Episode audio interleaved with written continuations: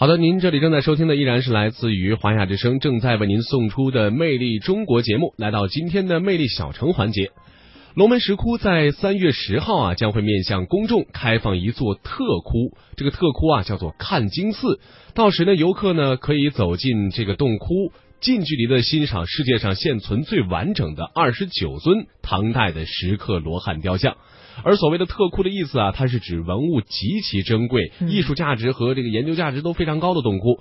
那么，出于文物保护的考虑啊，这一类洞窟是很少面向公众来开放的。那么，作为龙门石窟特窟之一的看经寺啊，是位于龙门东山万佛沟北侧，也是唐武。呃，这个唐代武则天至玄宗时期，他开凿的一座皇家洞窟了。嗯，龙门石窟呢是中国石刻艺术宝库之一，世界文化遗产，全国重点的文物保护单位，国家五 A 级的旅游景区。它在河南洛阳南郊伊河两岸的龙门山和香山上。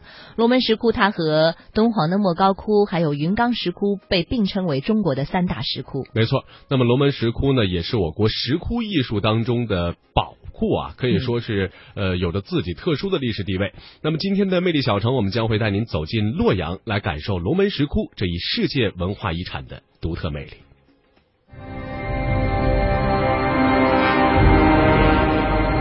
这里是黄河文明的摇篮，河洛文化的发祥地，一千五百多年的建都史，见证着十三个王朝的风云崛起。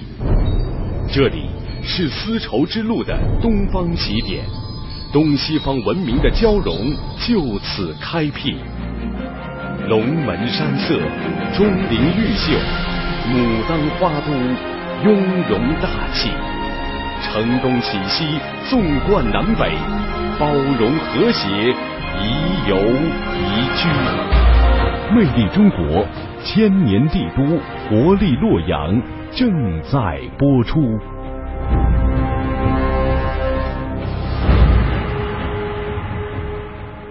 现在，我宣布，二零一五洛阳河洛文化旅游节开幕。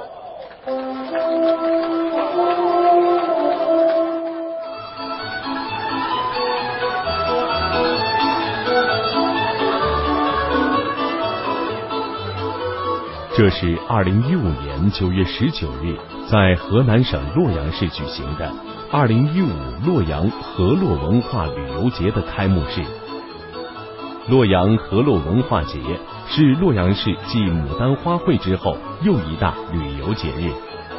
今年的河洛文化旅游节上，以丝绸之路跨越千山万水，文化交流连接欧亚桥梁为主题。在开幕式上。既有充满异域风情、阵容庞大的西班牙风笛表演，保加利亚、立陶宛、土耳其、匈牙利、印度和俄罗斯的民族舞蹈，又有极具河洛文化特色的洛阳本土节目表演，不仅让在场的每一位观众欣赏到一场世界文化大融合的视觉盛宴，也让洛阳这座曾经的古丝绸之路东方起点城市之一。再次焕发出生机与活力。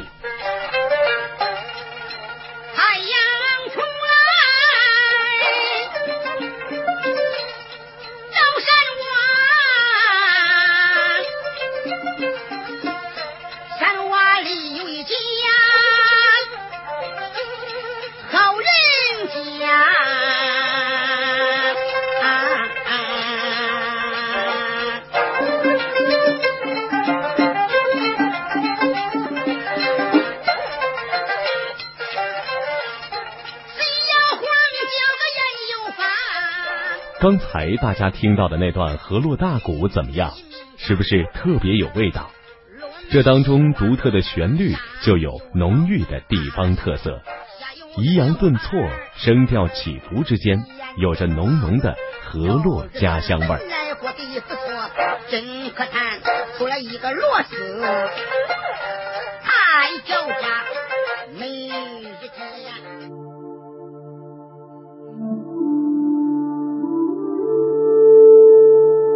所谓河洛文化是中华文化的源头之一，是指起源于河洛地区的区域性文化，是中华民族主流文化。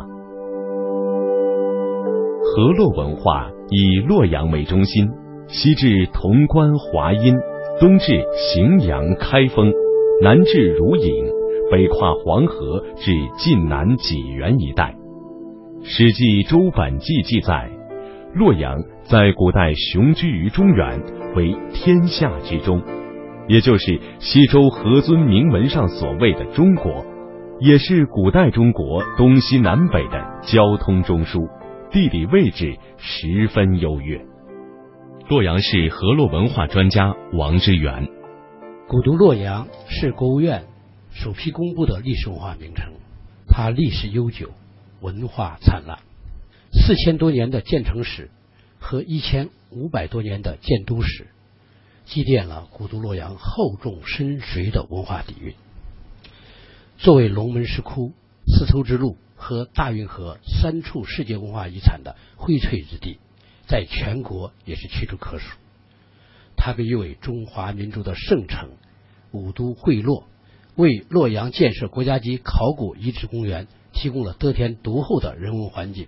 地下、地上文物的遗迹遗存更是星罗密布，不胜枚举。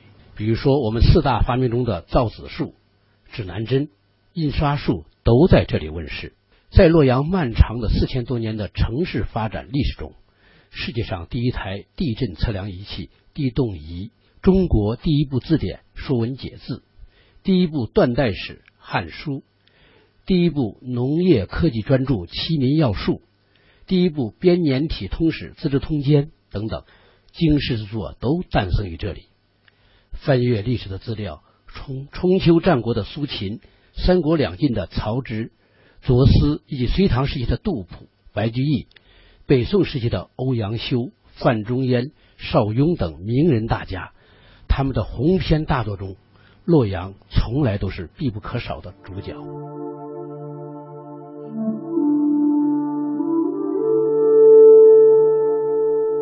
当一缕阳光缓缓地爬上秋日洛阳老城区丽景门的古城墙，人声鼎沸的老街里。洋溢着熟悉的旋律，街头巷尾夹杂着浓浓的乡音。在阔别这座古城十几年后，我又重新回到这里，掬一把黄土，携一朵牡丹，听一段故事。短暂的驻足，裹挟着记忆的乡愁，一种久违的感动不断提醒我，这里是根。是缘。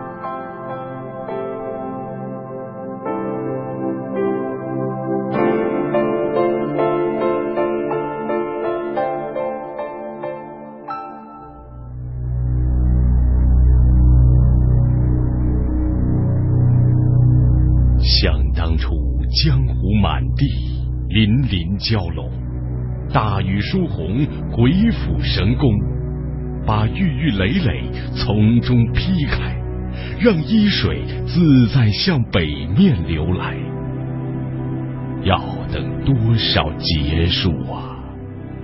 岩壁才有幸雕盘作龛，刻骨成佛，接受无憾无体的膜拜。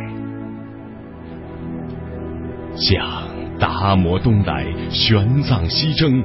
一张地图摊成几千里，丝路牵引，才牵来多少对骆驼落翼？驼铃摇醒中亚的残迹，蹄印纵横，一步一线坑，早被风沙一层层掩埋，留下斑斑这龙门古迹。这是二零一五年四月十七日，在北京的《光明日报》十四版头条，以半版的篇幅首发的台湾著名诗人余光中题为《卢舍那》的长诗。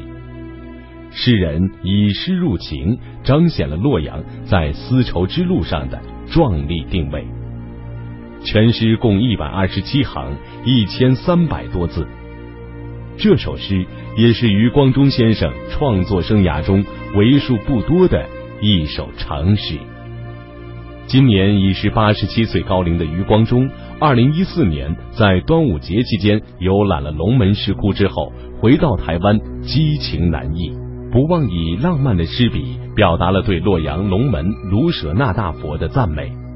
诗中佳句俯首即是：“我来迟了，迟来了足足十五个世纪。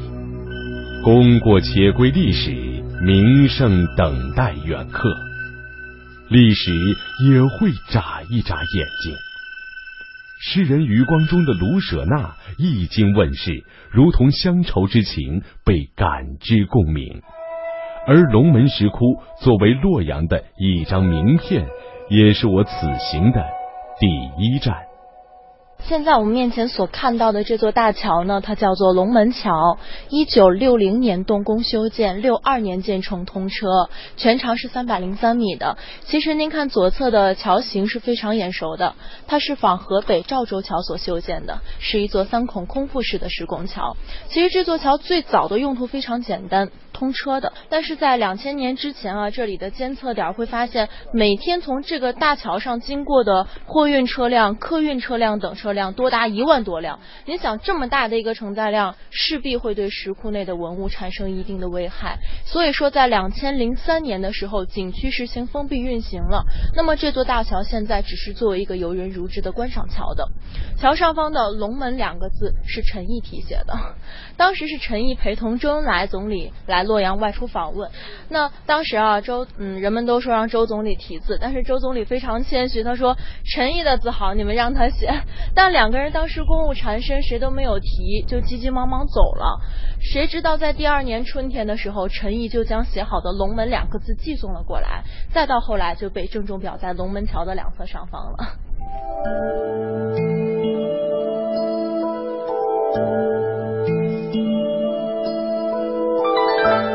唐代诗人白居易说过：“洛阳四郊山水之胜，龙门首焉。”龙门石窟代表着中国石刻艺术的最高峰，是中原文化的符号与标志。龙门石窟位于洛阳市南郊十二点五公里处，龙门峡谷东西两崖的峭壁间。穿过龙门石窟景区新的北大门，一路向南。沿着伊河的岸边，阳光的明媚和微风的和煦，仿佛好像商量过的一对迎宾，张开双臂，一路笑迎我们。眼前的龙门桥好像已经失去了往日的川流不息，横卧在伊河上，紧拉着两端的西山与东山。遒劲有力的“龙门”二字，仿佛在向世人诉说着几百年来。这块风水宝地所经历的历史沧桑。穿过龙门桥，一路沿着伊河畔，我们来到了龙门的西山石窟景区。导游小童告诉我们，整个龙门石窟有一大部分的主体石窟群都是分布在西山景区，所以这次的龙门之行，我们也把重点放在了西山这边。进来之后啊，您先看一下正前方，它有一个建筑，它是龙门石窟的北大门，也是龙门石窟最早的检票口。它是仿汉代的双阙建筑。所谓阙，就是古代建筑在宫殿城门外的两个高大对等的建筑物，两物之间空若如门，形成一个道路，称之为阙。当然，阙字也有宫殿城门的含义，就像不知天上宫阙，今夕是何年的阙是一个字了。门上方还有龙门石窟四个字，它是一代文豪郭沫若先生的笔记。龙门石窟啊，它在一九六一年就被首批确定为全国重点文物保护单位。两千年十一月三十日是被联合国教科文组织。龙门山色自古就被誉为洛阳八景之首，是洛阳地区最好的风景区。自唐代以来，皇帝被誉为真龙天子，凡是与皇帝有关的东西，统统用龙来命名，比如。皇帝穿的衣服叫龙袍，皇帝住的地方叫龙庭等等。那么，位于皇宫龙庭南面的门就得名龙门。那么，其实大家来到龙门这个地方啊，我们先看一下这里的一个地形。你看左手边河对面的山，位于东边啊，叫做东山，也叫做香山。因古时山上盛产植物香葛而得名。香葛是一种藤类植物，会散发香气的啊，所以说故故名为香山。而我们所走的这边是西山龙门山。那其实您看一下这两山夹一水对峙的的地形，像不像刚才所讲到门阙的地形是一样的呢？所以最早的时候，龙门这个地方不叫龙门，叫做伊阙。伊指旁边的这条河叫伊河，哎，秋水伊人的伊，洛阳的四条大河之一啊，全长是三百六十八公里。